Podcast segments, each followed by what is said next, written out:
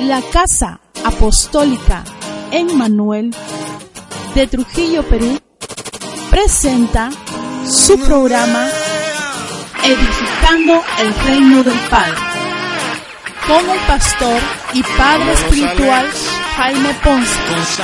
Disfrútalo. Qué privilegio poder estar compartiendo contigo este momento. Vamos a, a orar antes de iniciar lo que Dios tiene para ti y para mí en esta mañana. Padre, te damos gracias por la palabra que tú vas a darnos. Gracias, Señor, por esta mañana.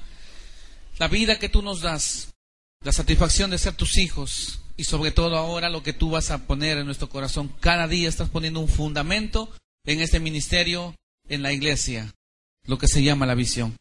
Y cuando tenemos que establecer la visión, Señor, vamos a encontrarnos con muchos problemas, vamos a encontrarnos con algunas carencias, de repente algunas pérdidas. Señor, para que se establezca lo tuyo, es necesario quitar algunas cosas de nuestro corazón, o por qué no decirlo, una vida, Señor, que tal vez no tenía nada que ver con la visión. Hoy usted nos va a llevar a esa forma de vivir, Señor, que está llevando a la iglesia. Gracias por tu palabra, te bendecimos y bendecimos, Señor, a los que están conectados a través de la señal en esta mañana. En el nombre de Jesús. Amén y amén. Por favor, le pido que abra su Biblia en el libro de Nehemías. Nehemías capítulo 2. Quiero usar el versículo 12 y el versículo 17 de esta mañana. Nehemías capítulo 2, versículo 12 y el 17. Vamos a dar lectura. Hoy Dios va a hacer algo tremendo con usted y se va a dar cuenta de algunas eh, falencias, algunas carencias que tenemos y necesitamos entrar al proyecto de Dios. Ah, dice la escritura, me levanté de noche, yo y unos pocos varones conmigo, y no declaré a hombre alguno lo que Dios había puesto en mi corazón que hiciese en Jerusalén. Ni había cabalgadura conmigo, excepto la única que yo cabalgaba. Ahora vaya al 17. Dice, les dije pues, vosotros veis el mal en que estamos, que Jerusalén está desierta y sus puertas consumidas por el fuego. Venid y edifiquemos el muro de Jerusalén y no estemos más, ¿en qué dice? En oprobio, es decir, en desastre, en ruina. Ahora, lea conmigo una vez más el 18. Dice, entonces les declaré cómo la mano de mi Dios había sido buena sobre mí. ¿Cuántos creen que Dios es bueno? ¿Y puedes decir que Dios ha sido bueno sobre tu vida? E, escucha lo que dice aquí. Ha sido bueno sobre mí. Y asimismo las palabras que el rey me había dicho, y dijeron, levantémonos y edifiquemos Así esforzaron sus manos para bien. El tema de esta mañana aparece en la pantalla, consolidando la visión. Es lo que vamos a hablar en este día. Y hablar de consolidar es afirmar, hacer que eso tome ya su forma, hacer que lo que Dios ha puesto en tu vida, lo que en mi corazón, eh, esto camine. Y para que venga la, consolidación, tenemos que pasar una etapa donde mucha gente divaga en dos pensamientos. Dice, ¿será, no será? ¿Voy o no voy? ¿Lo hago o no lo hago? ¿Le ha pasado a usted eso? Hay mañanas que uno se levanta y dice, bueno, voy a la iglesia no voy. Entonces, no es asunto, yo quiero que entiendan algo claro hoy, no es asunto de que usted venga a la iglesia sino es asunto de que la visión esté en usted. No seremos salvos porque vengamos a la iglesia, no seremos salvos porque tengamos un ministerio, no seremos salvos por eso. Seremos salvos porque simplemente desarrollamos la vida del Señor en nuestra vida. Y para eso, si usted logra entender que la visión está establecida en su corazón, entonces se levantará la mañana y de repente eh, todo está mal, alguien se peleó con usted, alguien lo insultó, alguien lo humilló, pero como la visión está en ti, eso no tiene nada que ver. Tú te levantarás, como dice aquí Nehemías. Me levanté, dice, y fui a edificar. ¿Qué cosa? Un templo, dice, que estaba desierto, que estaba en ruina. Yo no sé cuántos se están identificando con esto. Pero la gran mayoría de personas inicia su vida así. Es todo un desastre y después dice, no, ya, ¿para qué? Entonces en esta mañana quiero eh, que miremos la, la parte que Hoy Dios quiere que establezcamos en, nuestro corazón lo que es la visión. Diga conmigo, consolidando la visión. Y usted que está a través de la web, ahí en su pantalla va a aparecer la imagen de lo que estamos enseñando hoy, consolidando la visión. Y el siguiente cuadro dice lo siguiente. Hay una base que hemos dado lectura hoy. Sí, usted ya lo ha, lo ha leído, pero para referencia aparece en pantalla todas las citas que vamos a manejar. Nehemías capítulo 2, versículo 11 al 13 y 17 y 18. Vamos a avanzar. Quiero tomar el tiempo necesario hoy para explicar esto. ¿Qué es visión? Usted dirá, pastor, ¿por qué cada semana estamos hablando del tema de la visión en la iglesia? Porque si no tenemos una visión definida y clara, sobre todo que viene de parte de Dios, y no se establece en tu vida, tú no vas a saber a dónde vas.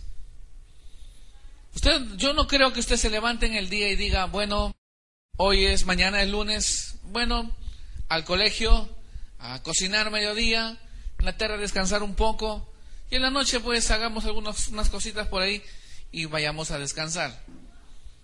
Ese es un ritmo de vida de la que Dios quiere. Hoy usted va a comprender que el que tiene la visión de Dios, sobre todo cuando te ha puesto en un lugar, a pesar que tú no vayas, no vengas ese día a la congregación o no haya servicio, usted va a estar trabajando para esa visión. Eso implica que no necesariamente tiene que haber un servicio para que tú manifiestes o desarrolles el trabajo que Dios te ha dado. Tú lo tienes que hacer sobre todo cuando no venimos a este lugar. ¿Estamos de acuerdo? ¿Qué es visión? Ahí aparece su, en su pantalla y para la iglesia en, los, en las diapositivas. Dice, se refiere a lo que se quiere crear.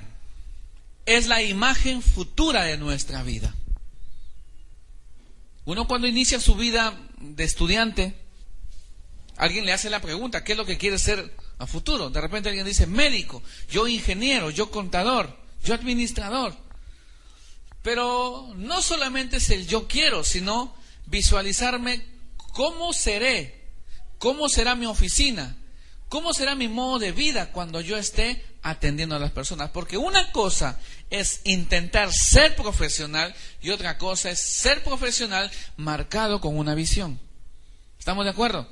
No es asunto tampoco de casarse. Yo me caso porque todo el mundo se casa y vamos a tener hijos. No, tiene sentido eso.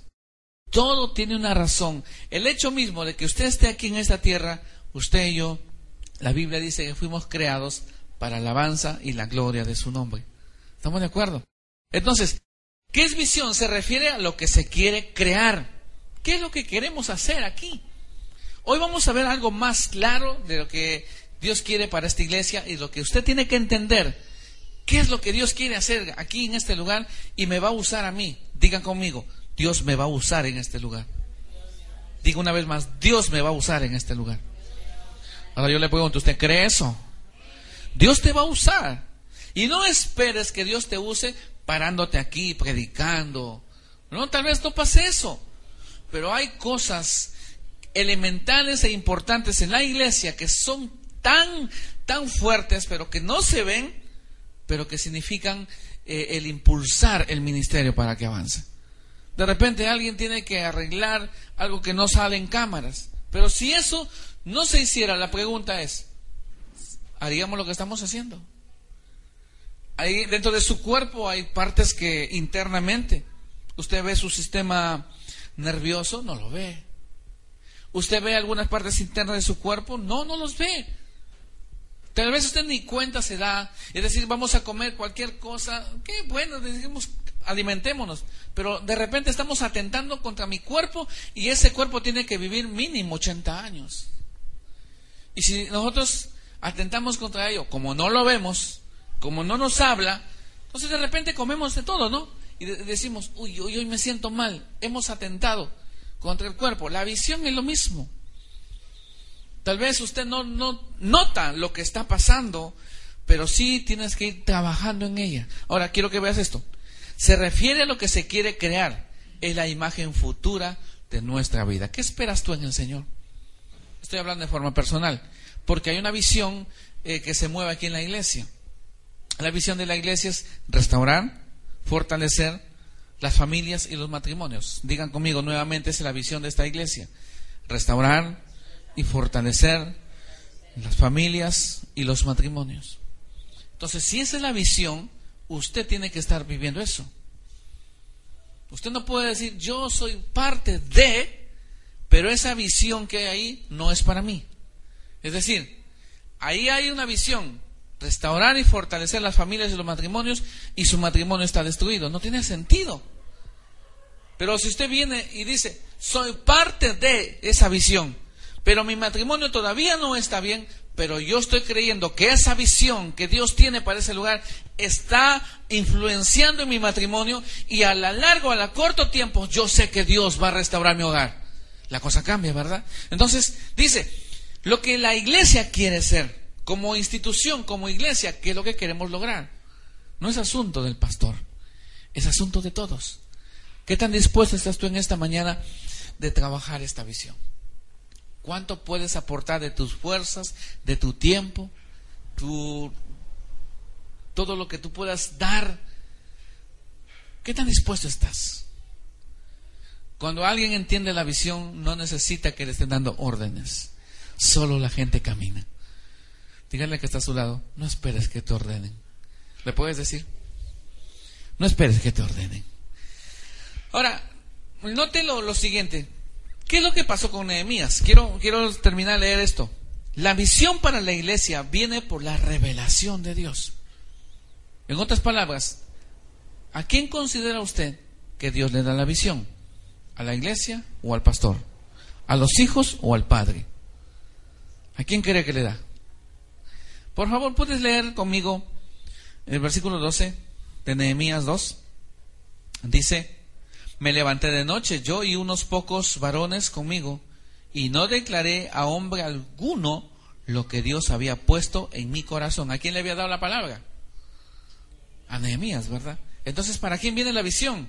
Y luego, ¿a quién se le comparte? ¿Es al pastor, al líder o al padre espiritual? Dios le da a través de qué? Lo que había pasado en el capítulo 2, 1 y 2, hay una oración de Nehemías por Jerusalén. Él siente que su pueblo ha sido dañado. Yo no sé cuántos están sintiendo esto, que necesita urgentemente su familia que la mano de Dios intervenga. ¿Siente usted eso? Cuando vemos la familia que está mal, Señor, algo tienes que hacer. Pero la oración de Nehemías fue distinta. No dijo, Señor, algo tienes que hacer, sino él dijo, Padre, aquí está mi vida. Ayúdame a qué puedo hacer por este pueblo.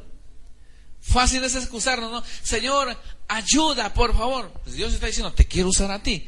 ¿Qué tan dispuesto estás tú para poder trabajar en tu matrimonio, en tu familia? ¿Alguien está dispuesto a pelear por su familia? Entonces, la oración de Nehemías dice, Señor, yo quiero hacer algo por Jerusalén. Y viene la revelación. Y la revelación viene a través del Espíritu Santo. Nehemías estaba orando. Usted lea en casa el capítulo 1, dice oración de Nehemías sobre Jerusalén lee, lea eso y se va a encontrar que Dios le habla a su corazón, pone la carga. ¿Acaso Nehemías no tenía nada que hacer? Nehemías estaba muy ocupado, como usted y como yo. Pero en medio de todas sus ocupaciones, algo primordial despertó en su corazón. Amaba a su pueblo. ¿Cuántos aman esta iglesia? ¿Sí? ¿Cuántos aman esta visión? ¿Cuántos aman este pueblo?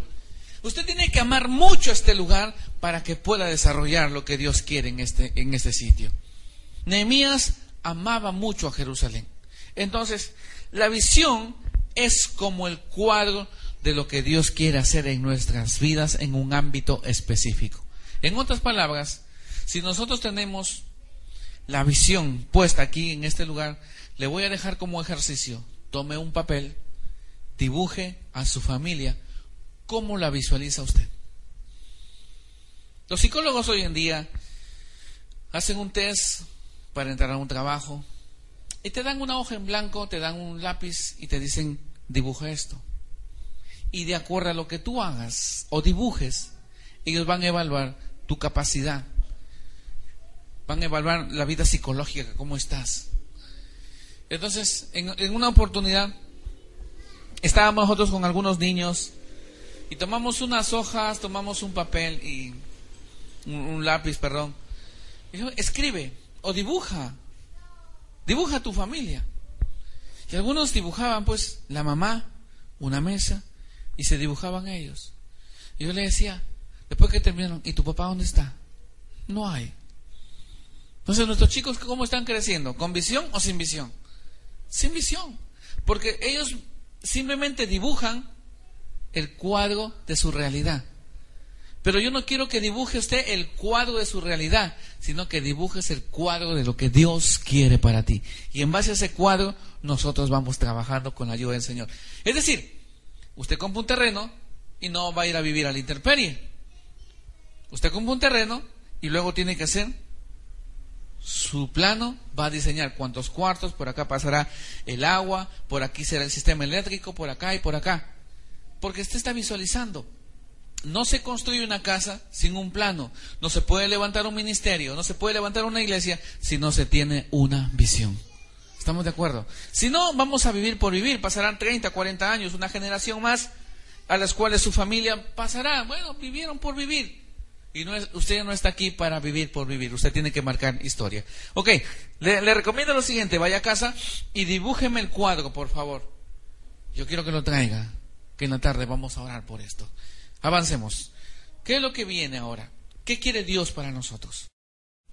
Y tengo siete cosas de las cuales Dios ha venido trabajando este tiempo en nuestra vida a lo largo de estos siete para ocho años que vamos a cumplir como ministerio, estas ocho, estas siete cosas, perdón, Dios ha venido trabajando en nuestro corazón. Ahí vamos a dejarlo para que usted pueda anotarlo. Y si no, solicite el DVD y llévese a la casa para que pueda verlo con toda la familia. Pero vamos a leer ya cada una de esas cosas, de esas siete eh, beneficios que Dios quiere darte, ya lo hemos desarrollado. Solo tengo que mencionarlos. Número uno, quiere restaurarnos. Número dos, quiere sanarnos. Tres, levantar a las personas. Cuatro, darnos identidad. Cinco, darnos una ubicación. Seis, equiparnos. Y número siete es prosperarnos. Alguien me preguntó y me dice, pastor, trabajar en la visión de Dios significa que yo tengo que olvidarme de mi familia, tengo que olvidarme de la carrera, pastor, tengo que olvidarme de todas esas cosas y dedicarme solo a Dios. Yo le digo, qué equivocado que estás. Porque cuando Dios te llama a su reino y quiere establecer la visión, lo primero que Él va a restaurar es tu familia. No va a darte un ministerio y tu familia destruida. No tiene sentido. Entonces yo quiero que mires en esta mañana, ¿qué es lo que va a darte primero Dios? ¿La restauración de tu familia o te va a dar un ministerio? ¿Qué crees que hará Dios contigo? Hay mucha gente que viene a la iglesia y dice, pastor, yo quiero ser esto, quiero un ministerio. Usted puede colaborar, usted puede involucrarse en el trabajo, pero lo primero que Dios va a trabajar es tu familia, tu vida personal. Entonces, volvemos a leer las siete cosas que Dios quiere darnos a nuestra vida. Restaurarnos, sanarnos, levantar a las personas. ¿Puede leerlo conmigo? Darnos identidad, darnos ubicación, ahí aparece, equiparnos y número siete, quiere prosperarnos. En el libro de Proverbios hay una cita que yo quiero manejarla hoy. Proverbios capítulo 19, versículo 21, la versión Reina Valera dice de esta manera, luego leo la NBI, la nueva versión internacional. Muchos pensamientos hay en el corazón del hombre, mas el consejo de Jehová permanece. Ahora, ¿qué dice la nueva versión internacional? El corazón humano genera muchos proyectos, pero al final prevalecen los designios del Señor. Está interesante esa versión, ¿no? En otras palabras, usted planifica muchas cosas, pero al final Dios determina qué es lo que va a hacer de tu vida. Y, mirando esto, note lo que viene ahora. Avanzamos al siguiente cuadro. Hay una pregunta en la cual vamos a centrarnos en la enseñanza de esta mañana. ¿Estás dispuesto a dejar lo que haces y moverte en la visión de Dios? Un día estaba Pedro pescando y Jesús pasa y le dice, Pedro, sígueme. Y Pedro dice, Simón dice, y dejando sus redes, se acercó al maestro y le dijo, ¿sabes qué maestro? El otro mes, esta semana no, tengo algunas cosas, la otra tengo planificado, ¿te parece si el siguiente mes te sigo? Eso fue lo que le dijo Pedro. Se acercó a, a Tomás, se acercó a, al doctor Lucas, se acercó a, Jacobo, se acercó a, a 12 personas. Y las 12 personas que el Señor los llamó, les dijo, ¿te parece si el próximo mes te sigo?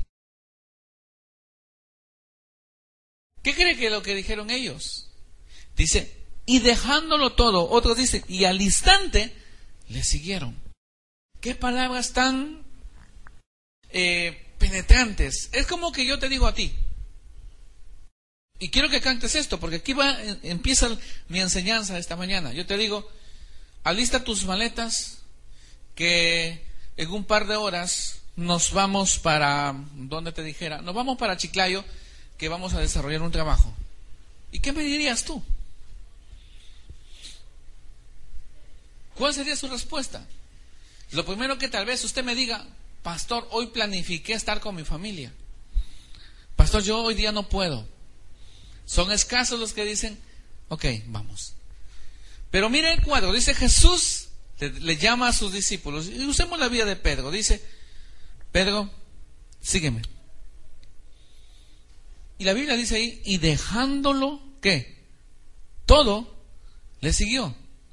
Entonces, ¿qué fue lo que movió el corazón de Pedro? ¿Por qué lo siguió? ¿Qué vio en Jesús para seguirlo? La pregunta siguiente es, ¿qué sabía de Jesús? ¿Sabía hacia dónde lo llevaba? Jesús le había dicho, desde ahora te haré pescadores de hombres. ¿Él sabía cómo hacer eso? No. Pero ¿qué fue lo que movió el corazón de Pedro? Eso es lo que yo quiero que en esta mañana mires para poder entender la visión. ¿Qué fue lo que movió a, los doce apóstoles para seguirlo sin preguntar a dónde irán? Yo le pregunto a usted, te dicen a alguien, vamos a tal sitio. No es natural responder, ¿y para qué? ¿No es natural eso? Claro que sí. Porque tú no vas a seguir a cualquier persona. Pero ¿por qué ellos siguieron a Jesús? ¿Qué había en Jesús? Había un poder. Número dos, ¿qué más había? Había visión. Pero sobre todo, en Jesús había una imagen que daba seguridad. Cuando la persona que da seguridad te dice, vamos, vamos, porque sabes que no te va a hacer daño. Entonces, el hombre por naturaleza, sin excepción, desde el más pequeño hasta el más anciano, tiene esta particularidad, Dios nos hizo así, de seguir a alguien. Pero usted quiere seguir a alguien que no le va a hacer daño. Entonces Jesús no solamente le dijo a Simón, Pedro, sígueme, sino que transmitió seguridad. Y para transmitir seguridad no se transmite con palabras, sino tu presencia, tu imagen, el verte dice, wow, tiene algo esa persona.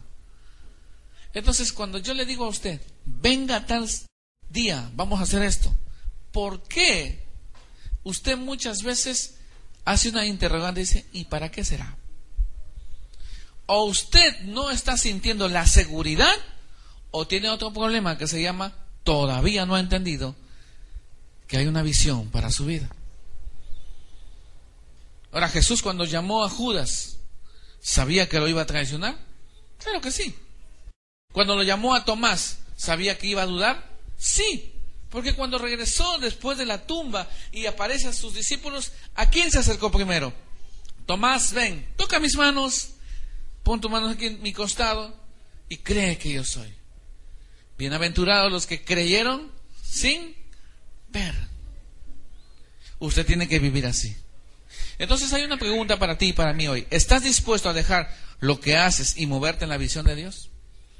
¿Quieres a partir de ahora dejar de pensar menos en tus cosas y trabajar en lo que Dios quiere para ti? Te garantizo lo siguiente, los planes de Dios son perfectos. Tus planes y mis planes humanos perecen.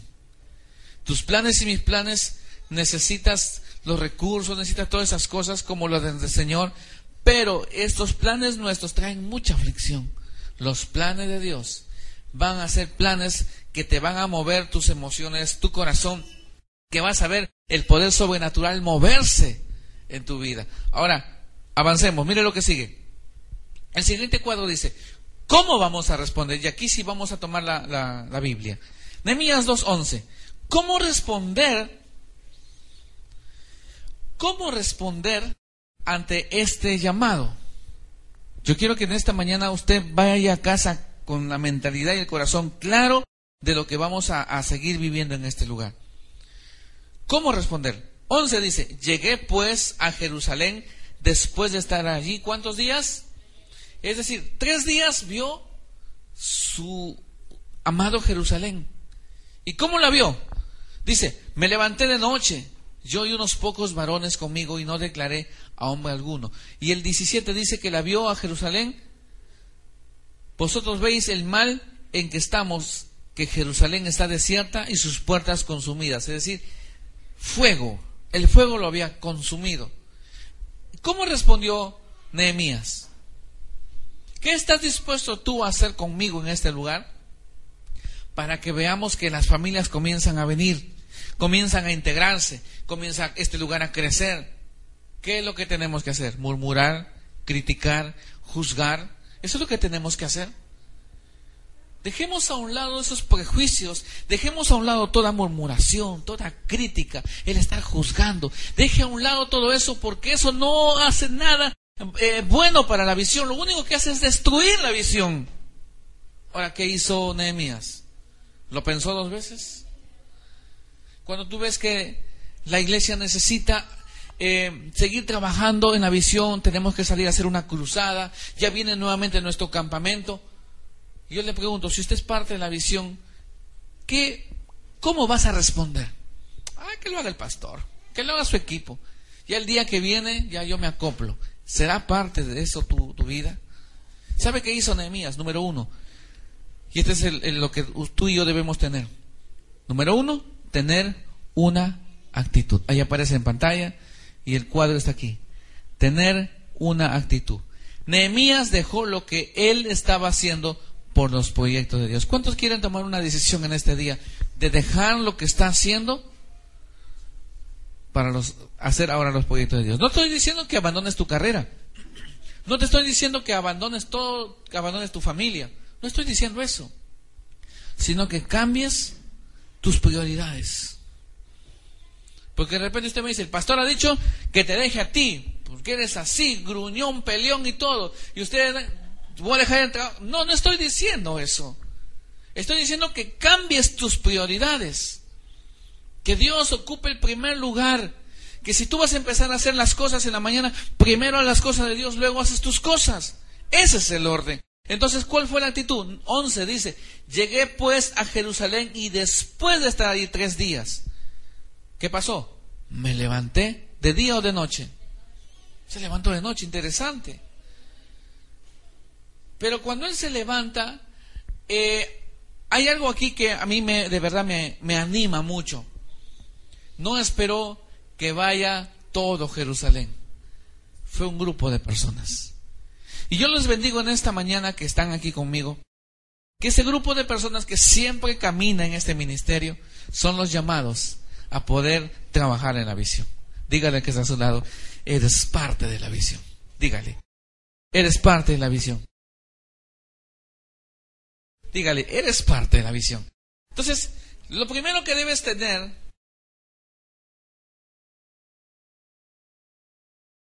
Lo primero que debemos tener, iglesia, es tener una actitud. ¿Qué es actitud? Esa decisión, ese estado de ánimo de decir, hoy voy a hacer algo. Mañana lunes, el pastor está solo en la iglesia con la pastora y empiezan los trabajos del canal. Es ahí donde tú debes decir, ¿qué haremos en la visión? Porque la visión no es el día domingo, la visión no es dominguera, diga, la visión no es dominguera. Porque si usted de repente dice, ay, sí, el domingo, no, es que no es, no es día, son 24 horas, son 7 días, 30 días, 365 días. Así funciona la visión. O usted come un día para toda la semana. No, se va a morir. La visión necesita alimentarse todos los días. Entonces, Cuando estamos todos aquí está bonito, pero cuando ya no hay un servicio, me encantaría que usted llegó la iglesia, pastor, estamos aquí para poder seguir trabajando. ¿Qué se tiene que hacer? ¿A quién voy a visitar hoy? Dígame, déme los números telefónicos para empezar. Tenemos un teléfono ilimitado ahí. Venga y siéntese conmigo a trabajar y a buscar soluciones para que este pueblo siga creciendo. De repente alguien no viene por carencia económica. Vamos a buscarlo. Llevémosle una bolsa de víveres. Tú eres importante. ¿Por qué no viniste ayer? Fue por esto y por esto. Venimos a animarte. Lo hará solo el pastor. Es tu trabajo y es mi trabajo. Pero ¿sabe por qué no podemos venir a este lugar y hacer lo que le estoy mencionando? Porque no tenemos una actitud. Sobre todo, todavía no está la visión de Dios en tu casa. Está tu propia visión. Y como está tu propia visión, primero son tus planes, primero son tus cosas, y el resultado de todo esto tú dices al final, pastor, yo no tengo tiempo. De verdad, disculpe, pero no tengo tiempo. Entonces cuando nos acercamos a Dios y le vamos a pedir que Él nos ayude, Dios te dirá y te dice también, no tengo tiempo. Dios no hace eso. A pesar que somos ingratos, si no trabajamos en la visión, Dios dice, el sol sale para buenos y para malos.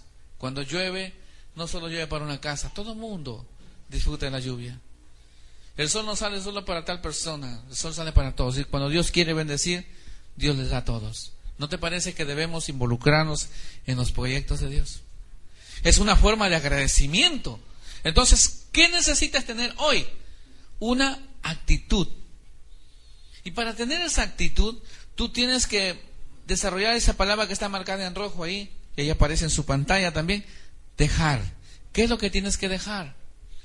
Esas cosas que controlan tus emociones, que controlan todo y no te dejan asumir algo nuevo.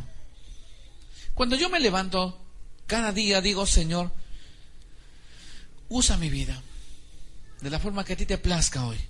Y cuando llego a la iglesia, los dos con mi esposa, nos postramos aquí, estamos orando, llorando al Señor. Señor, úsanos hoy al iniciar la programación del canal, que alguien sea tocado. Cuando llamemos por el teléfono, alguien sea ministrado. Y cuando salgamos, alguien manifestemos tu gloria, Señor. Y usted dirá, pastor, ¿y su casa? ¿Y sus cosas? ¿Y las finanzas? La Biblia me ha enseñado una cosa y no va a cambiar. Busca primero el reino de Dios. ¿Y luego qué dice? Y las cosas van a venir por añadidura. Pero nosotros hacemos lo contrario. Buscamos la añadidura y el reino después. Eso no funciona así. Dios no me ha dejado sin comida, sin vestido, sin sustento. Estoy aquí sirviéndole al Señor. Ustedes saben cómo viven los pastores en este lugar. Y le decimos al Señor, gracias, porque la visión que tú has puesto es más fuerte que sobre todas las cosas. Diga conmigo, actitud. Número dos, si está notando, Ahí aparece el segundo cuadro, número dos. ¿Qué es lo que tienes que hacer? Únete con gente que comparte la visión contigo. Únete con gente que comparte la visión contigo. ¿Cómo es esto, pastor? Mire conmigo acá, versículo 12 una vez más. Me levanté de noche, yo y unos pocos varones conmigo. Pregunta, ¿acaso en Jerusalén no había muchos varones? ¿Acaso ¿Escaseaban los varones allá en Jerusalén? No. Bien es cierto, hay más mujeres, pero tampoco hay cinco o diez varones. También hay buena cantidad de varones. Pero ¿por qué Nehemías eh, dice y escogió, dice, y tomó yo y unos pocos varones conmigo se levantaron? Porque no todos asumen la, la posición, no todos asumen en este trabajo. Pero y aquí viene el detalle, dice, únete con gente que comparte la visión contigo. La pregunta que hice anoche a los jóvenes, ¿con qué tipo de gente te relacionas durante el día?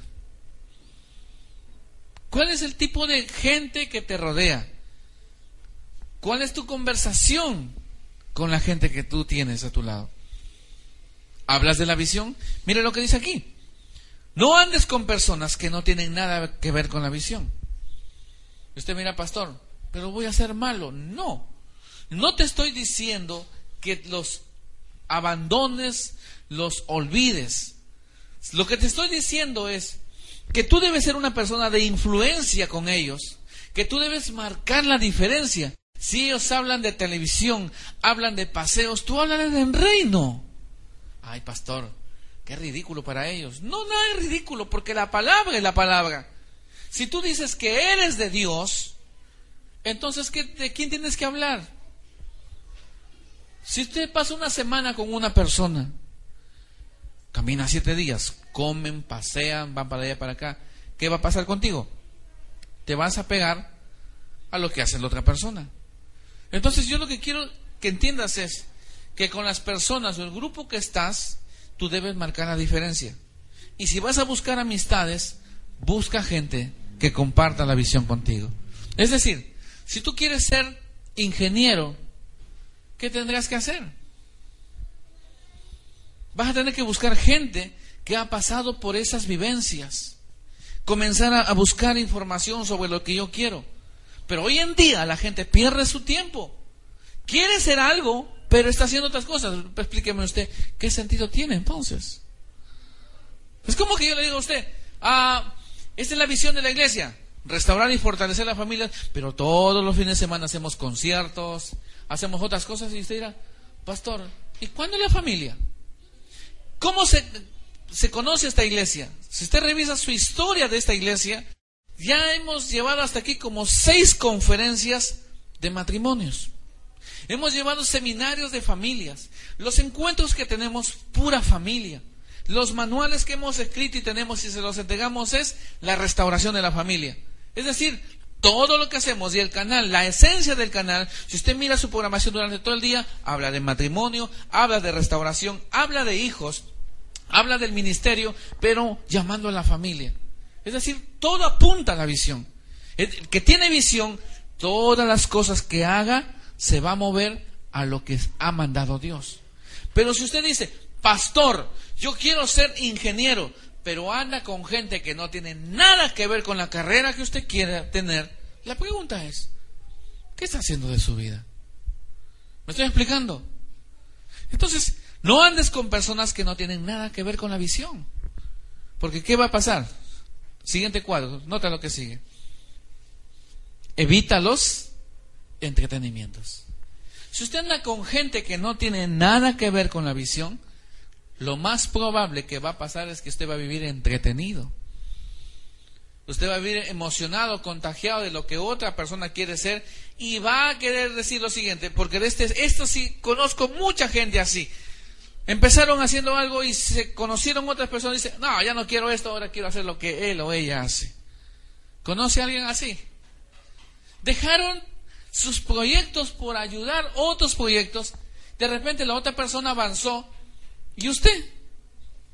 Han pasado los años, han pasado el tiempo y sigue en la misma forma de vida. Entonces, evite los entretenimientos. Todo lo que traiga distracción a los proyectos de Dios se les considera entretenimiento. Cuando usted viene a la iglesia, evite entretenerse. Yo no estoy aquí para entretenerlo. Yo estoy aquí para bendecir el nombre del Señor y llevarlo a la visión que nos ha puesto en este lugar.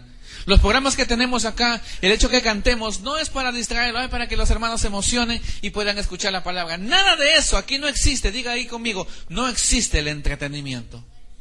Diga fuerte, no existe el entretenimiento. No estamos para entretener. Es lamentable ver que en algunos años la historia de la iglesia, no nuestra, sino la historia en general, eh, pasó lo siguiente. Para tener a los jóvenes en la iglesia, ¿qué es lo que teníamos que hacer? Yo pasé por eso. Hacer un café, hacer un, paseo. Y usted sabe que toda esa vida superficial, cuando viene de verdad el problema, no nos ayuda en nada. A la gente no lo vas a detener con un café. A la gente no lo vas a detener con un concierto. A la gente no lo vas a detener eh, haciendo una, un agasajo, una confraternidad. Hoy almorzaremos todos juntos, todo el mundo viene. Mañana ayunamos, nadie viene. No es que no, a la gente no se le tiene por eso. Dice Pedro, cuando estaba con Jesús, maestro, la gente está que se va. Oh, dijo Jesús, ¿Se quiere ir también usted? En otras palabras, Jesús lo, votó, vete con ellos.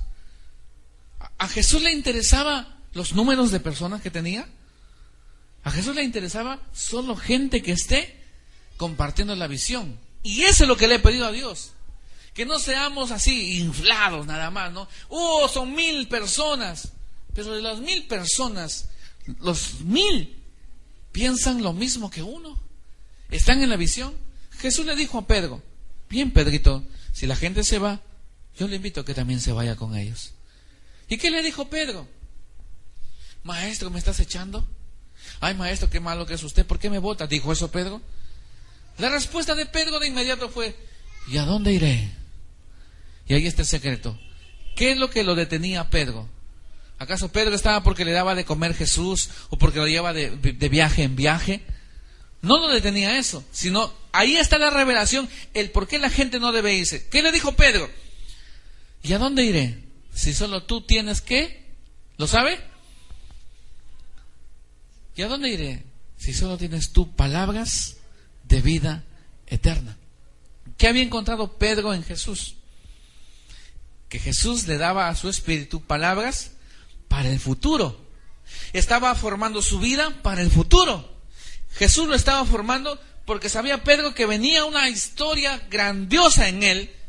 Entonces le dijo, ¿a dónde iré, maestro? Si tú me estás formando, si tú me estás corrigiendo, yo voy a ir a otro lugar y empezar de nuevo y no me va a hablar de mi futuro, va a hablar de que yo vuelva a pescar, vuelva a hacer las cosas que hago aquí. Pero tú me estás hablando de algo que es mucho más allá. Y yo le digo a usted, nuestra meta, nuestra visión final, el objetivo final es terminar todos en la presencia de Dios.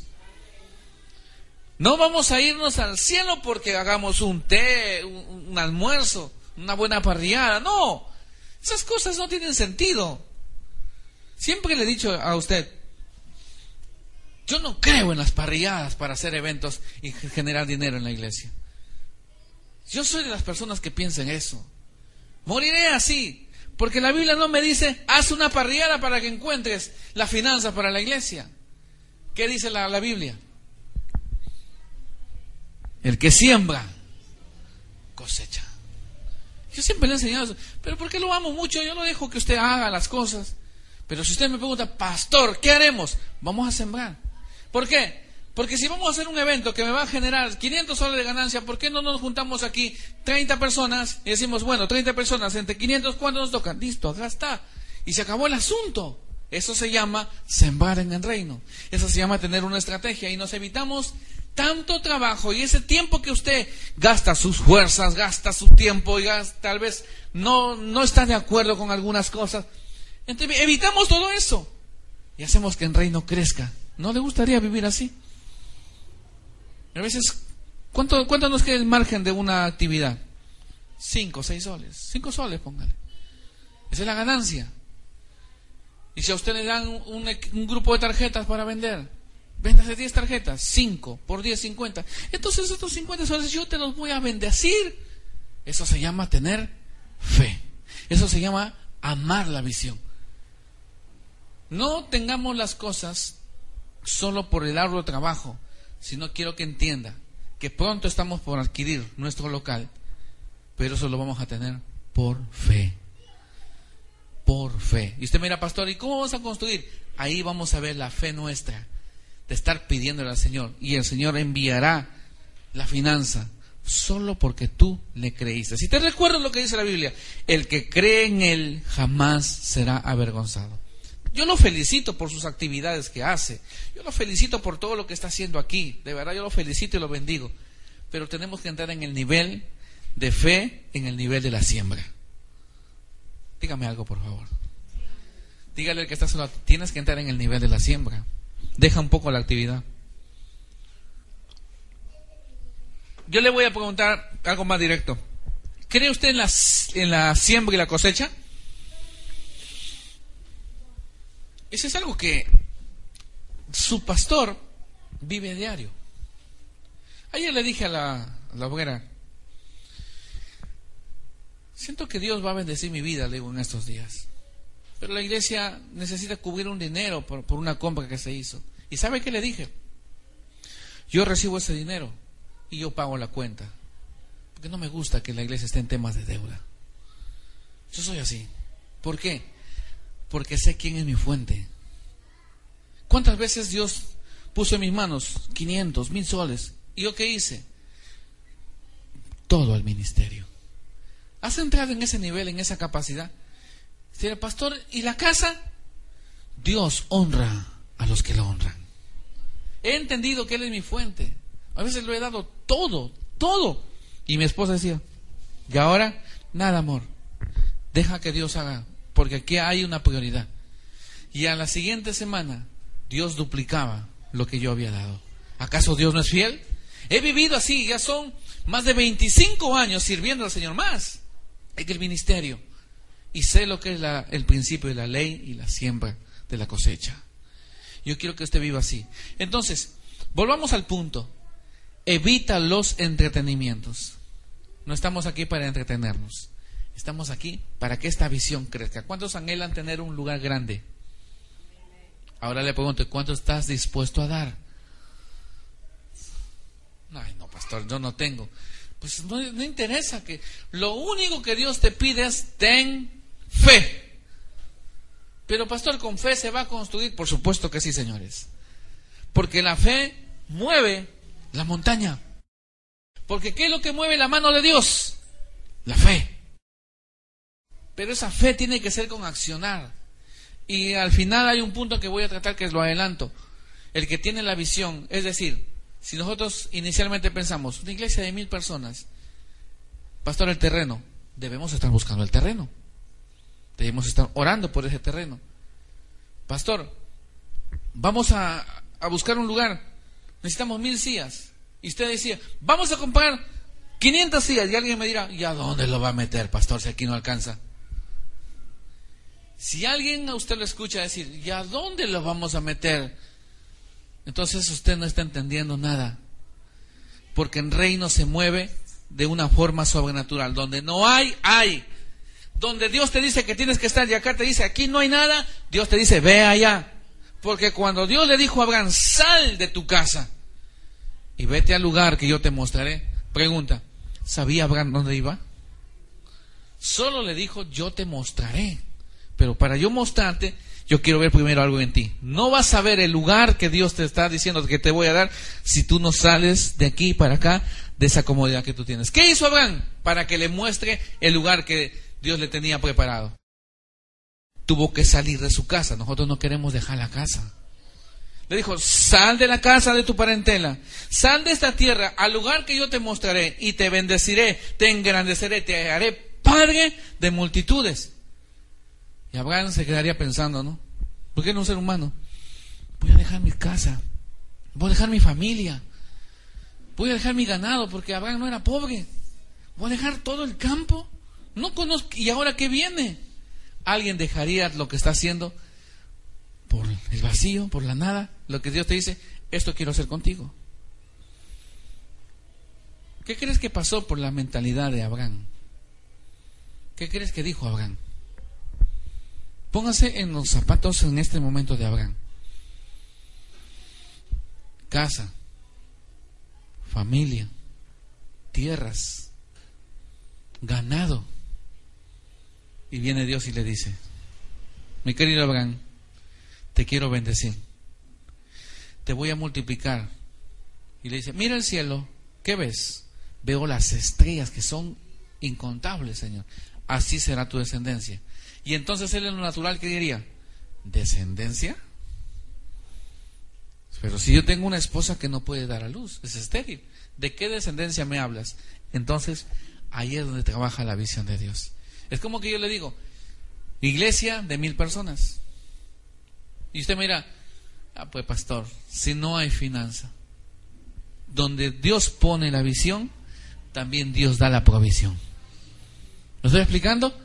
Entonces Abraham diría, pero si ahora, ¿cuántos están dispuestos a dejarlo todo por el Señor?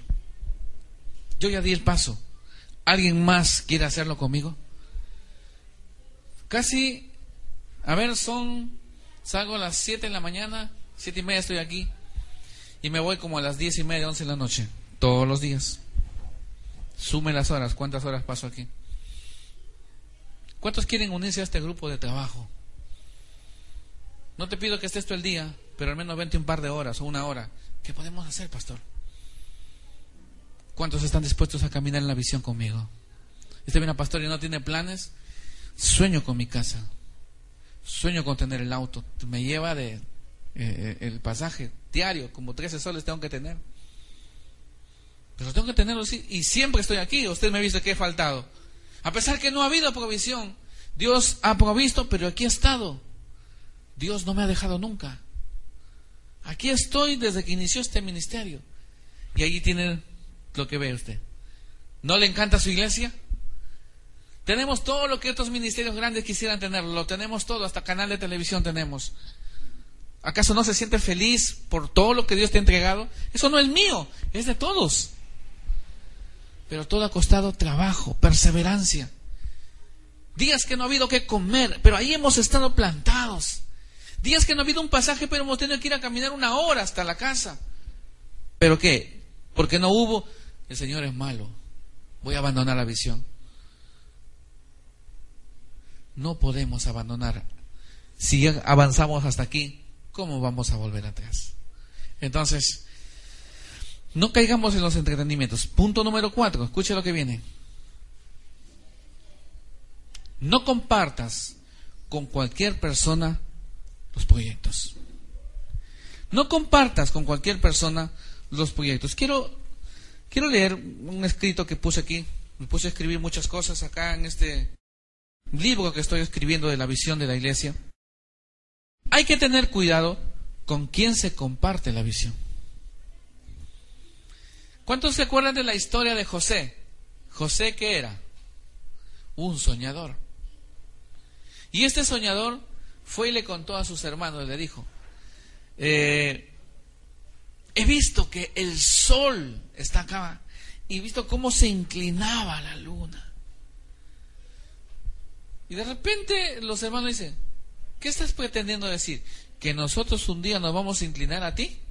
No, es que es lo que yo he soñado, dijo él. Pasa el tiempo y ese sueño se hace una realidad. Pero, ¿qué había pasado con José? ¿Sus hermanos lo amaron? ¿Amaron a José? ¿Cuántos conocen la historia de José? ¿Qué pasaron con sus once hermanos? Dice que lo odiaron tanto que quisieron matarlo.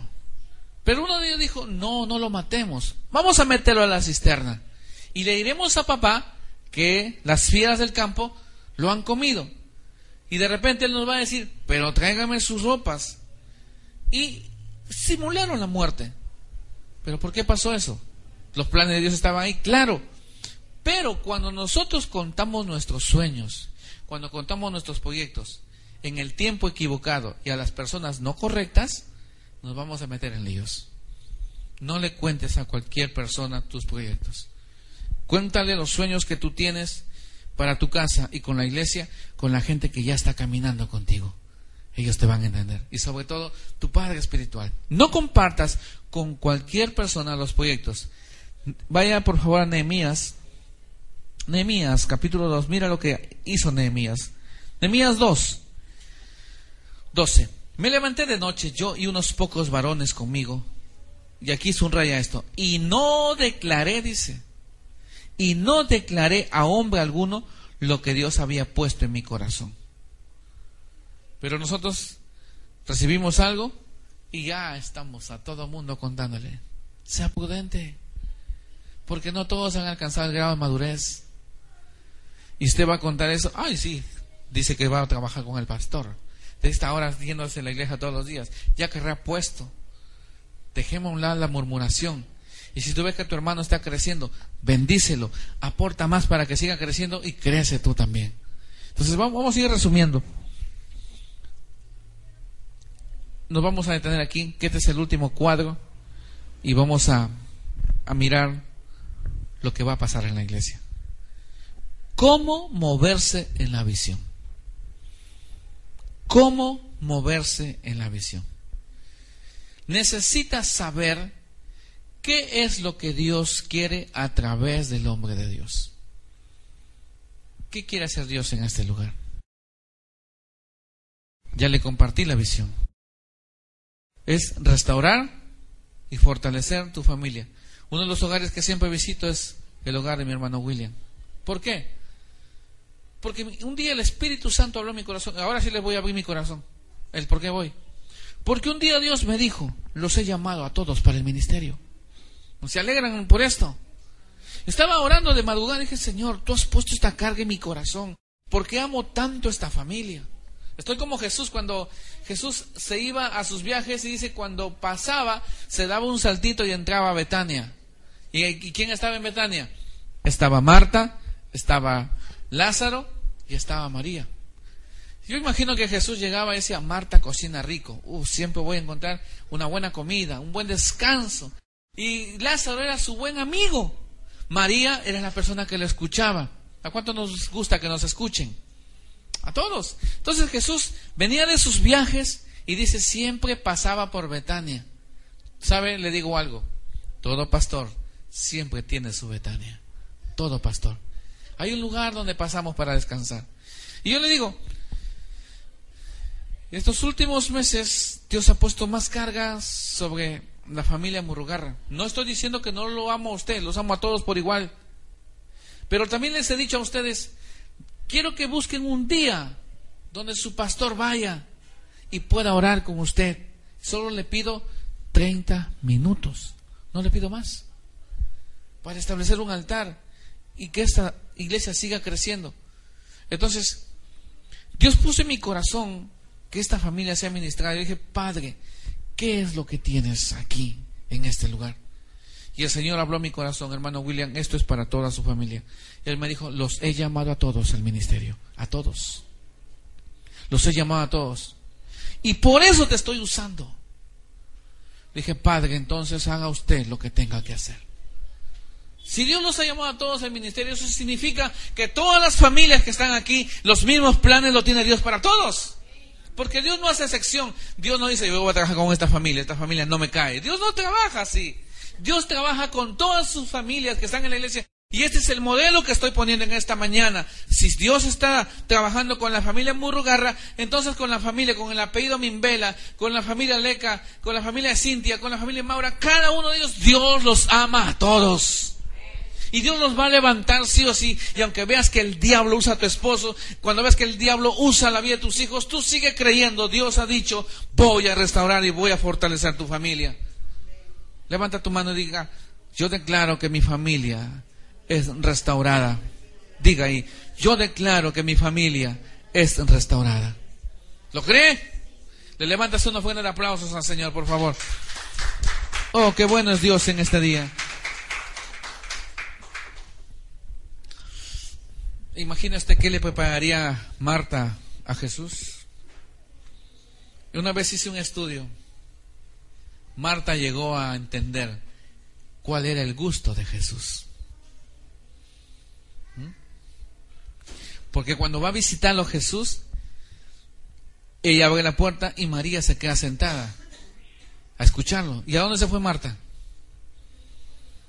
La historia dice que se fue a cocinarle al maestro, pero dice, maestro, mira que María no me ayuda. Ay, Marta, Marta, yo no te he dicho que me cocines. Afanada estás porque tú quieres estar. Pero en el fondo en sí, en el buen sentido de esto, ¿qué le gustaba hacer a Marta? Que su maestro coma lo que le gustaba. Entonces, es bueno esto de la visión porque aprendemos a convivir aprendemos a conocer los gustos, aprendemos a entendernos. Y la forma de agradarle a su maestro, Marta, como era, que ese hombre esté contento aún con sus alimentos. ¿Harás tú esto por el ministerio pastoral de esta iglesia?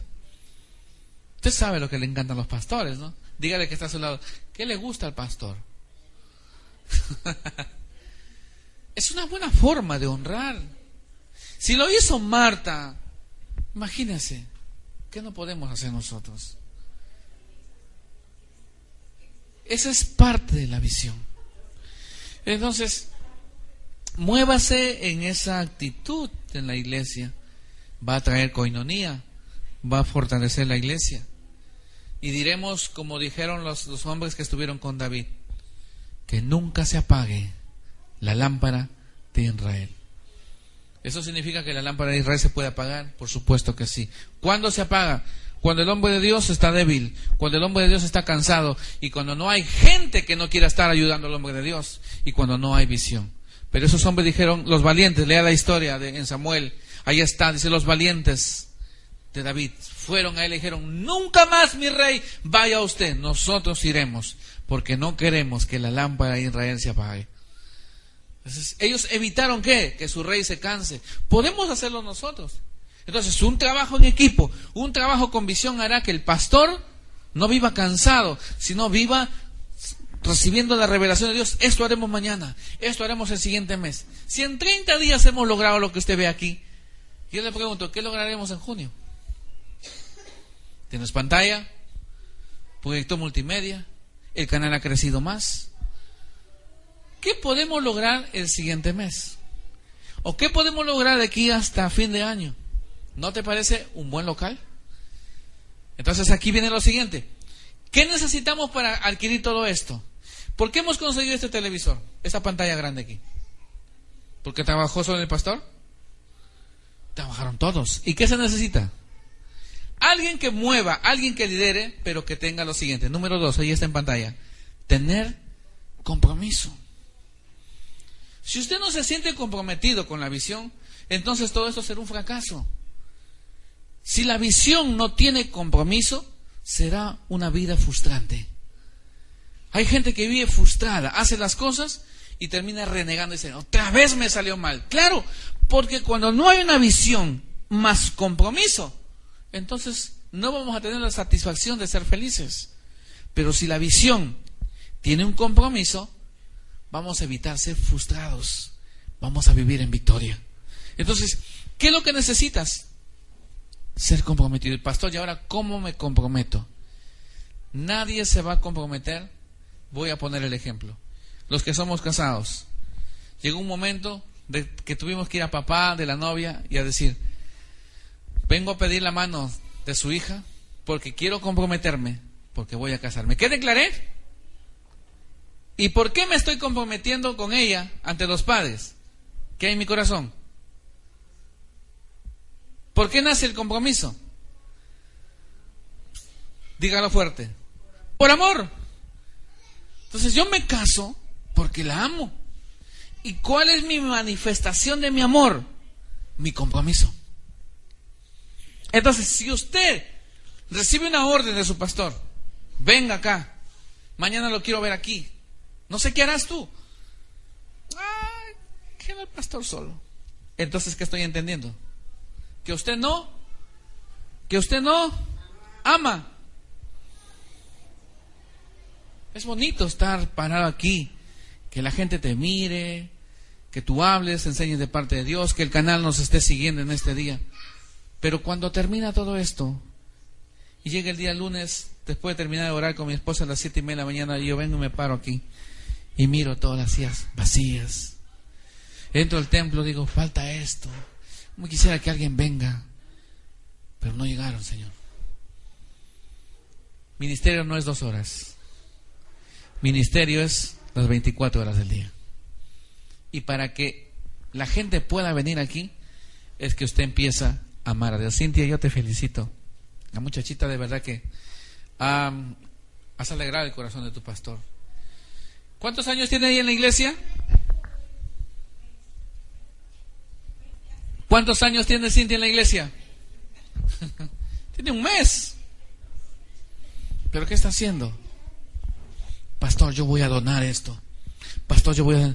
Un día había venido de estar con mi hermano William. Sorprendió a su pastor. Llevó a comer un día lunes un chambar. Y yo llegué, justo llegando, me dice, le han mandado pastor a este sudado. Uf, dije, Dios mío.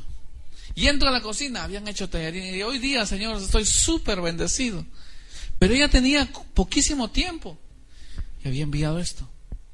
Ayer han hecho una actividad, ha donado gran parte de lo que se ha hecho ese, ese evento. Pero solo tiene un mes. Usted que tiene más tiempo puede hacer mayores cosas. Yo lo bendigo a todos porque todos aportan aquí. Pero si yo estoy tomando estos ejemplos, es porque, ¿qué nos mueve? ¿Qué te mueve, Cintia, hacer todo esto? Es el amor a Dios. Y si tú amas a Dios, puedes amar al hombre de Dios. Y si amas al hombre de Dios, amas la visión. ¿Está claro? Si amo a Dios, amo al hombre de Dios. Y la consecuencia es que amo la visión. Y ese mismo cuadro se tiene que llevar a la familia. Ama a Dios, ama a sus padres, ama la visión que habrá para toda la familia. Cuando hay una bendición para la iglesia, ¿es para uno, para dos o para todos? Está por llegar a la iglesia una remesa de, bendiciones de, de ropa. Serán para todos. Solo le adelanto eso. Está por llegar bendición para la iglesia. Y mi preocupación es, Señor, bendice a tu pueblo, a todos, Señor. Él dijo un día, yo te bendeciré, y cuando yo te bendiga, el pueblo también será bendecido. Quiero terminar. Punto final de esta enseñanza de esta mañana. ¿Cómo moverse en la visión? ¿Puede leer la parte final? El punto 3. Hacer cosas para la visión, aunque no lo vea en lo natural. Como por ejemplo, comprar mil sillas. No, pastor. Es una inversión mala. No es una inversión mala. ¿Qué es lo que tenemos que hacer ahora? El próximo domingo hemos declarado que es un servicio de acción de gracias. Y usted le presentará a Dios. Esto es, Señor. Lo presento por lo que vas a entregar a esta iglesia. Construye con tus manos para este lugar lo que Dios ha puesto en tu corazón. ¿Qué necesita la iglesia? Observa, ¿qué necesita? Y de repente comienzas tú a, mirar, Señor, a futuro necesitamos esto. De repente no se va a necesitar ahora, pero yo empiezo a hacerlo. Yo le conté la historia de los viejitos el día miércoles, ¿no? Martes. Para terminar, simplemente se lo cuento rápido. En Moscú había seis viejitos. Estos viejitos locos de fe tenían, el más joven tenía 80 años. El más joven, 80 años. ¿Cuántos años tiene usted más joven aquí? Talía. Luego viene Saraí y vamos la escala. El más joven tenía 80 años y esos seis viejitos decidieron un día decirle a su pastor, pastor, queremos comprar una iglesia. Y el pastor lo queda mirando, ¿comprar una iglesia? Esos viejitos. Ya, ya, ya les dijeron. Y el pastor siempre salía a viajar. Tenía sus viajes misioneros y el próximo viaje, los viejitos bien serios los llaman al pastor nuevamente a la oficina y dicen, pastor, queremos hablar con usted.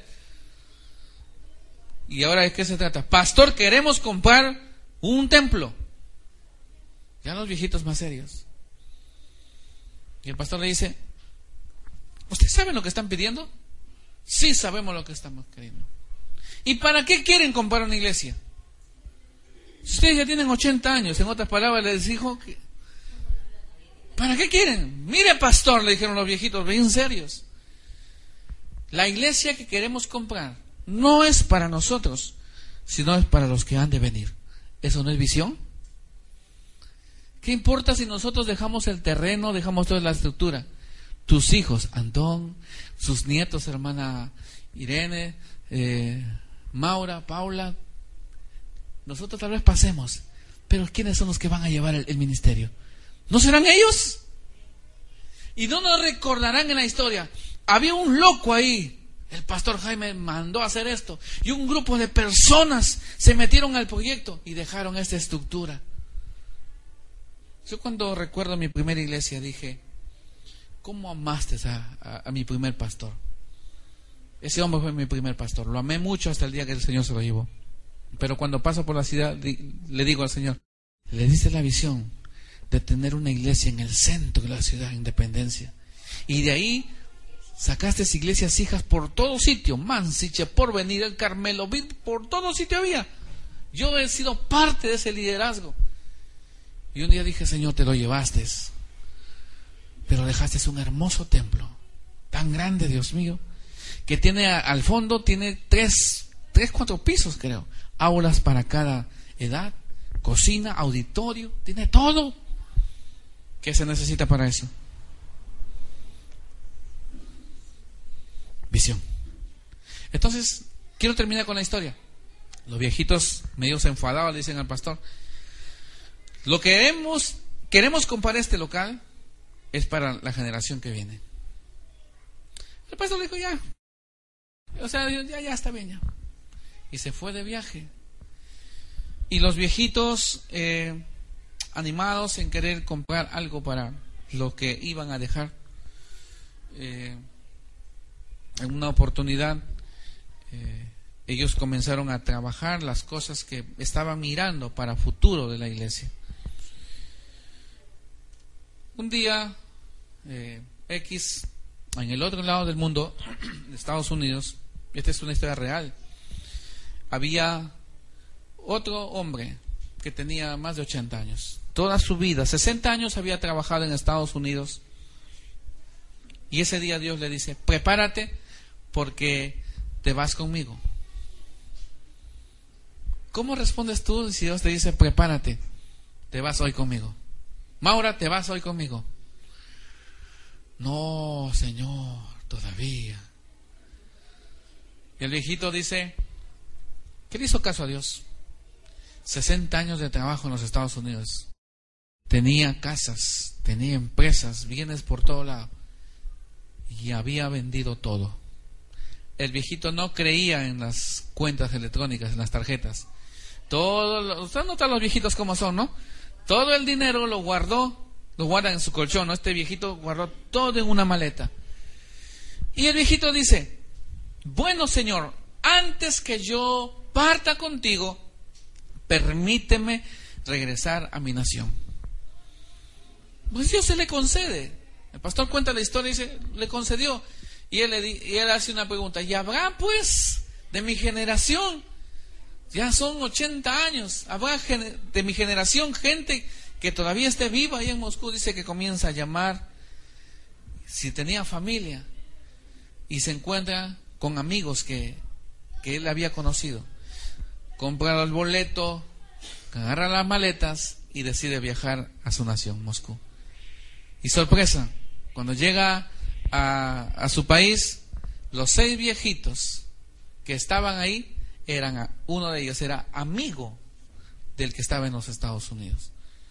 Y ellos le comparten la, lo que tenían en su corazón al que había venido. Le dicen, tenemos un, la visión aquí en este lugar, queremos comprar un templo, queremos hacer esto. Y el pastor había estado de viaje y vuelve el pastor. Y le dice, pastor, tenemos una buena noticia para usted. Sí, le dice, ¿cuál será? Y le dice, tenemos un integrante más ahora que se une al proyecto. Y el pastor dijo, un viejito más. Un viejito más. Ya eran siete viejitos. Y el pastor se va a su oficina cada uno de los viejitos se van a sus casas a trabajar y un día el pastor dice, voy a ir a visitar a estos viejitos. Y el pastor dice, va a visitar a uno de ellos que vivía en el campo y a lo lejos divisa a uno de los ancianos, estaba trabajando una piedra.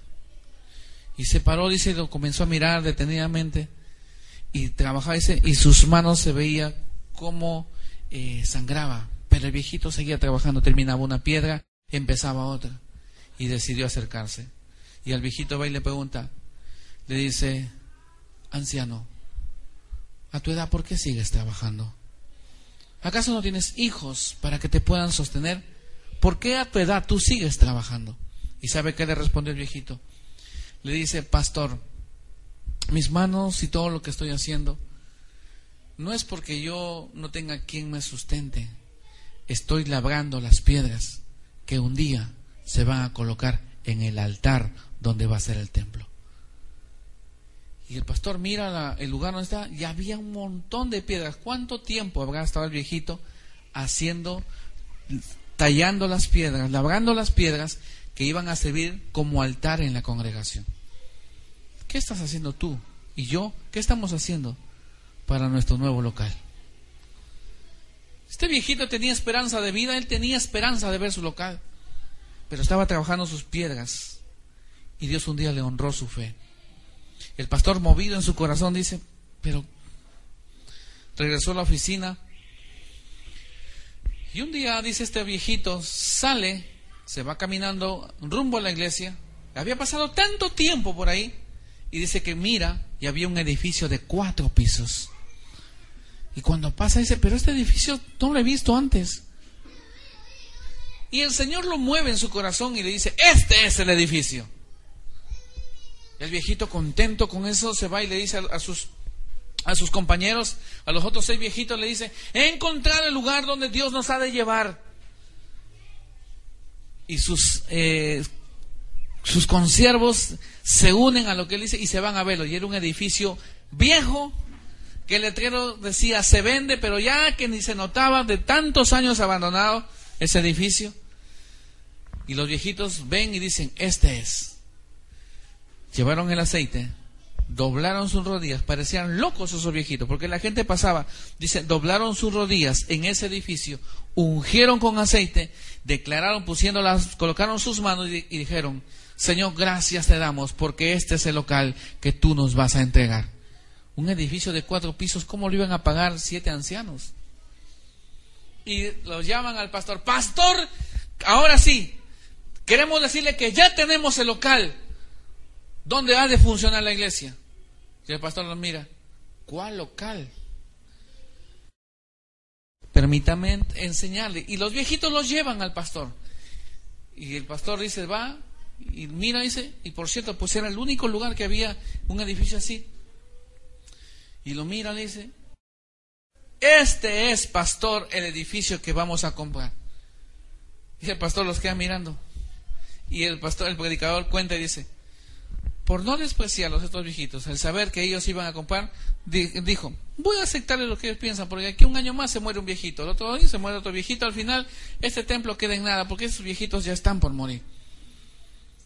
La historia dice que el pastor se fue de viaje y ellos estaban orando, Señor, queremos la finanza para comprar este edificio. Era un platal. ¿Usted se imagina lo que es comprar un edificio de cuatro pisos?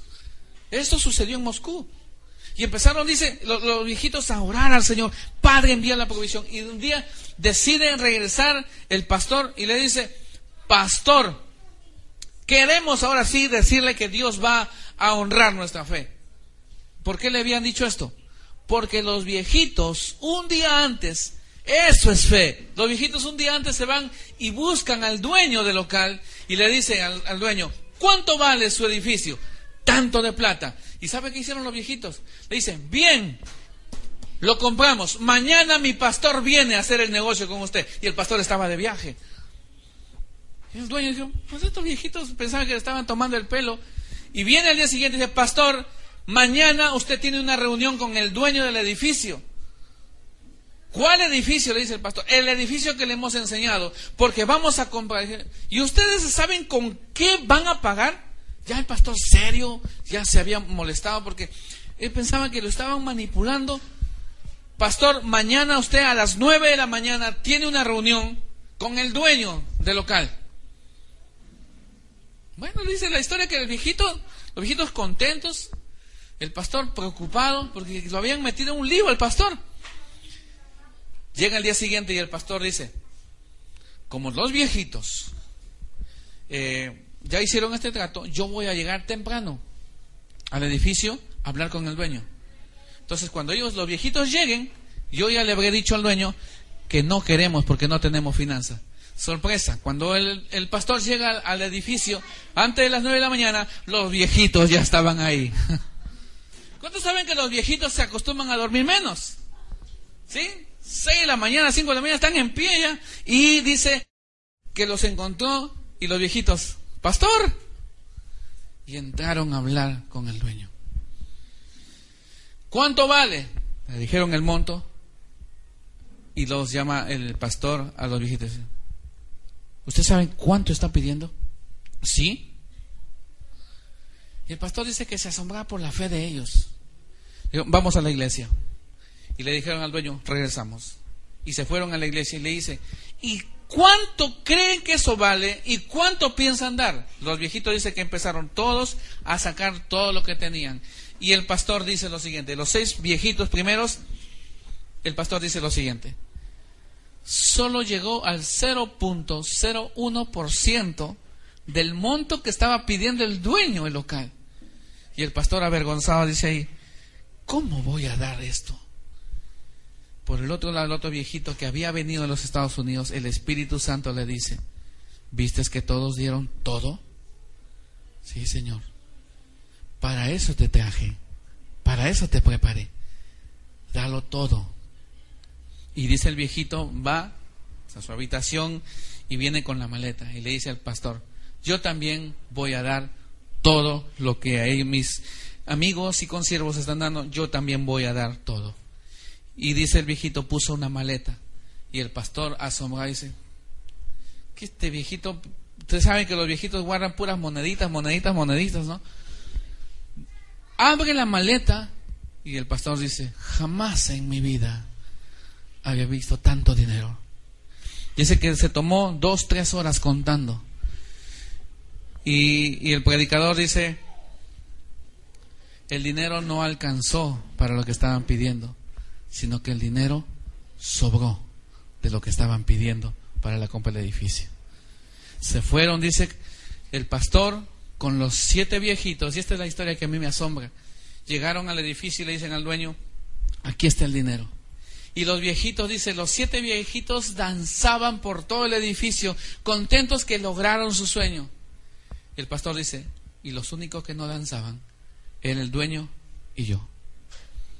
Los viejitos alegres, porque si a su edad pudieron soñar, ¿cuánto más nosotros lo que podemos lograr, que todavía tenemos toda una vida que nos espera? Pero la historia termina en la siguiente manera. Los viejitos ya habían conseguido el local y le dijeron, pastor, en 15 días inauguramos nuestro templo. Y el pastor dijo, hijos, hagan lo que ustedes quieren. Y él lo dijo, dice en el sentido, lo explica por qué.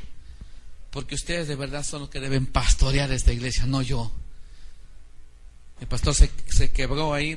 Esa es la parte cuando lloramos con mi esposa. Se quebró y, cuenta lo siguiente.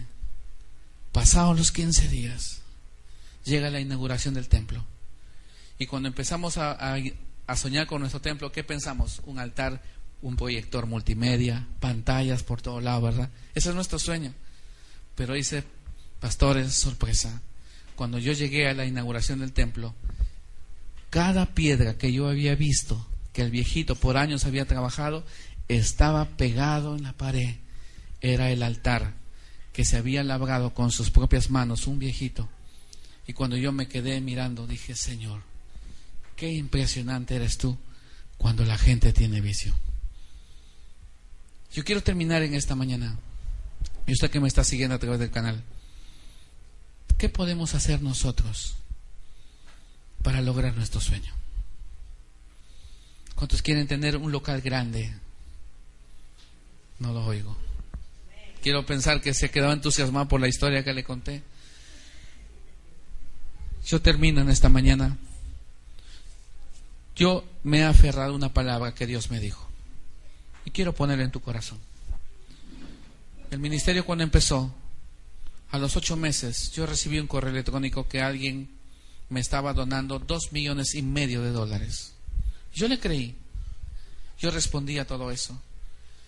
Me di cuenta que eso había sido un engaño, pero sabe que había despertado. Yo le dije, Señor, tú me has dado una palabra, que la iglesia nuestra va a estar en el centro de la ciudad de Trujillo. Y usted sabe lo que significa comprar un local, un local, no alquilar, comprar un local en el centro de la ciudad, es muchísimo dinero. Pero Dios había puesto eso en mi corazón. Y cuando yo no sabía que nos estaban mintiendo con ese correo, ¿sabe cuál fue mi locura? Yo trabajé 10 años en Telefónica y conocía todo el centro, todos los edificios, y siempre pasaba por el Cine Star y decía, este debe ser nuestro local, Señor. ¿Cuántos conocen el cine Star de Trujillo? En su época era el mejor cine que existió. Grande, espacioso. Está en la calle Girón Orbegoso. Y fui y le dije, Señor, esto quiero. Le estoy contando esto hace siete años atrás y fui al edificio y puse mis manos. Dije, Señor, entrégame este edificio. Yo pensando que ese, ese cheque iba a llegar. Y cuando yo averigüé, muchos me dijeron, pastor, eso es un engaño, lo van a estafar. Y fue así. No caí, averigüé, cerré todo. Y dejé ahí cerrado, dije, Señor, ¿cuánto me hubiera gustado ese edificio? Pero hace unas semanas atrás volvimos a escuchar esta historia de los seis, seis viejitos. Y con mi esposa, mi esposa estaba lavando, yo estaba en el cuarto estudiando y a veces estaba escuchando lo que estaba pasando. Cuando yo me levanto del cuarto y voy a ver a mi esposa, yo salí con los ojos hinchados de lo que Dios estaba ministrando en mi corazón. Y voy a ver a mi esposa y mi esposa estaba con los ojos hinchados. Y yo, ¿qué tienes? No me digas que la historia de los viejitos también te movió. Dios nos va a entregar, me dijo ella, lo que Dios nos ha prometido. Y llorando nos abrazamos y entramos a nuestro cuarto y le dijimos al Señor, hace siete años atrás te pedí ese sin estar. Está tan viejo y tan abandonado, vaya en este momento y está tan viejo y tan abandonado como la historia de los viejitos.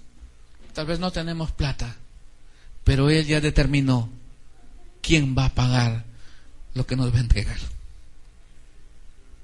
Entonces yo le dije a mi esposa, compartiré la visión en la iglesia. ¿Cuántos quieren unirse a este proyecto?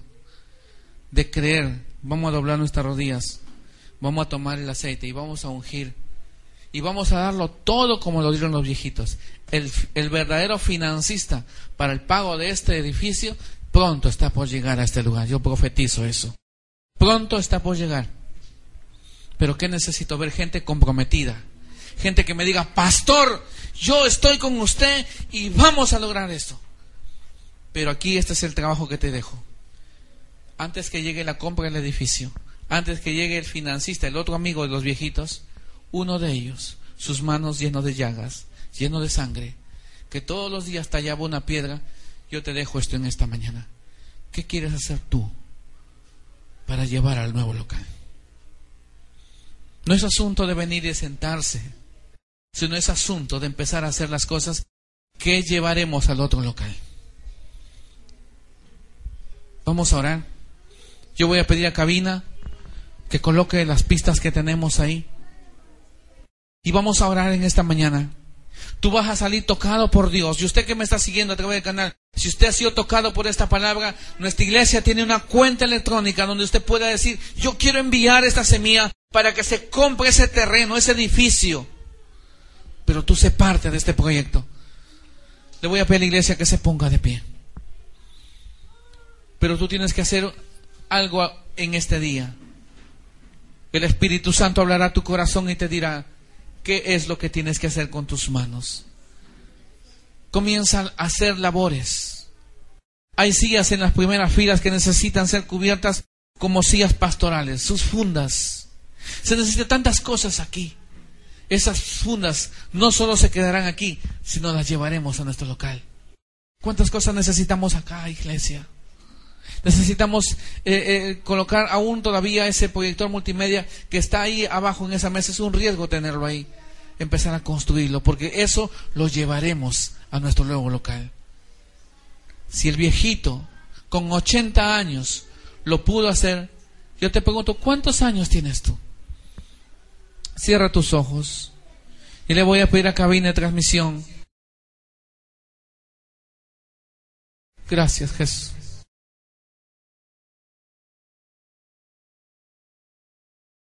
Gracias. Gracias, Padre. Cierra tus ojos. Que el Espíritu Santo toque tu espíritu ahora. Somos una iglesia con visión.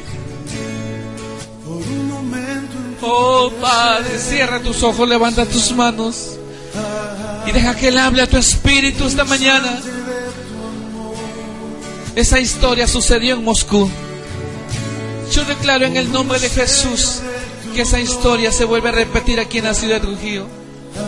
Un día me mostraste ese lugar, Señor. Padre, nos unimos al proyecto y trabajaremos para eso, Señor. Vamos a dejar a un lado, Señor, la queja, la crítica, la murmuración. de estar mirándonos nuestras cosas personales y vamos a empezar a mirar tus sueños, la visión tuya, Señor. En lo poco hemos sido fieles. En este lugar, Señor, es tan pequeño, pero hemos aprendido a vivir en excelencia, nos has equipado. Ahora queremos soñar, Señor, tus sueños, tus proyectos. Comienza a adorar, Señor. Dile, Padre, ¿qué puedo hacer yo con mis manos para el próximo local? No vamos a perder más nuestro tiempo. No vamos a venir solo por venir. Empieza el Espíritu Santo ahora a hablar a tu corazón y te va a decir qué es lo que tienes que hacer. Oh, gracias Jesús. Gracias. No sé cuántos millones ha de costar nuestro edificio. Por el pago no te preocupes. Preocúpate por alimentar tu fe. Preocúpate por alimentar tu fe en esta mañana. Deja de estar pensando tanto en tus propios trabajos, en tus propios afanes. Piensa en el proyecto de Dios. Tú y yo andamos pensando en nuestras cosas. Vamos a poner la prioridad, Dios.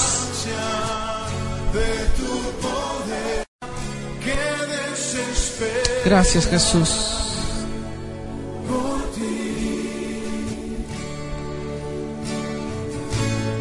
Gracias, Padre. Habla con Dios esta mañana y asume ese reto. ¿Qué quieres hacer? ¿Cómo puedes tú asumir este reto en esta mañana?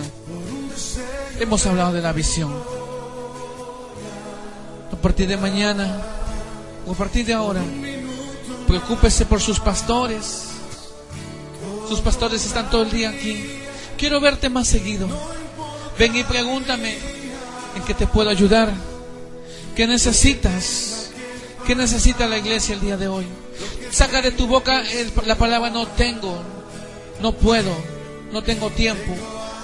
Porque si seguimos con esa mentalidad, no lograremos nada. ¿Sabes? Esos viejitos a sus 80 años tenían un reto que de verdad es sorprendente lo que pasó. ¿Qué podemos lograr nosotros? Oh Padre, oh Padre, en esta mañana, Señor, nombre por nombre, los que estamos aquí, aún los que nos siguen por el canal, asumimos el reto, Padre. Soy el primero en levantar mi mano para construir el proyecto de Dios en esta iglesia. ¿Alguien más se une a este proyecto? Levanta tu mano derecha en alto, bien en alto. Quiero saber quiénes están conmigo. Dios te bendiga, Dios te bendiga, Dios te bendiga, Dios te bendiga, Dios te bendiga, Dios te bendiga, Dios te bendiga.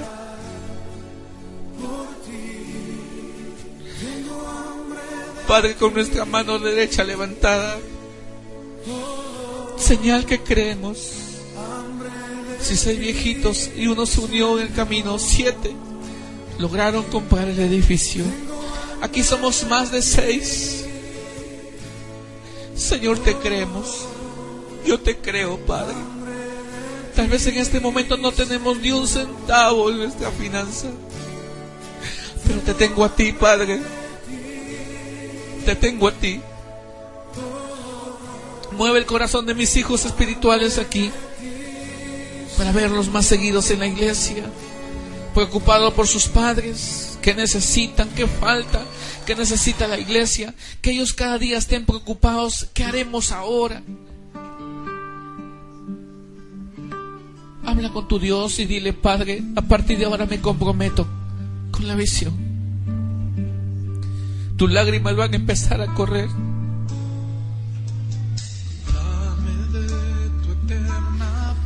Tus lágrimas van a empezar a correr. Tocado por Dios. Deja de pensar tanto en tus cosas personales. Sueña los sueños de Dios. Tanto te afanas por lo tuyo y mira cómo estás. ¿Qué has logrado? Dime. Pero yo te quiero dar una buena noticia. Esfuérzate por los proyectos de Dios, es la mayor inversión de tu vida.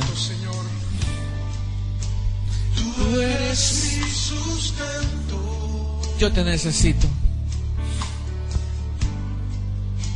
Necesitamos de Dios. Necesitamos involucrarnos. Que no solo quede en una palabra. Quiero ver tu accionar. Quiero ver tu accionar. Preocúpate en venir a este lugar en los días que no hay servicio. No esperes que el equipo que está escrito su nombre ahí lo haga.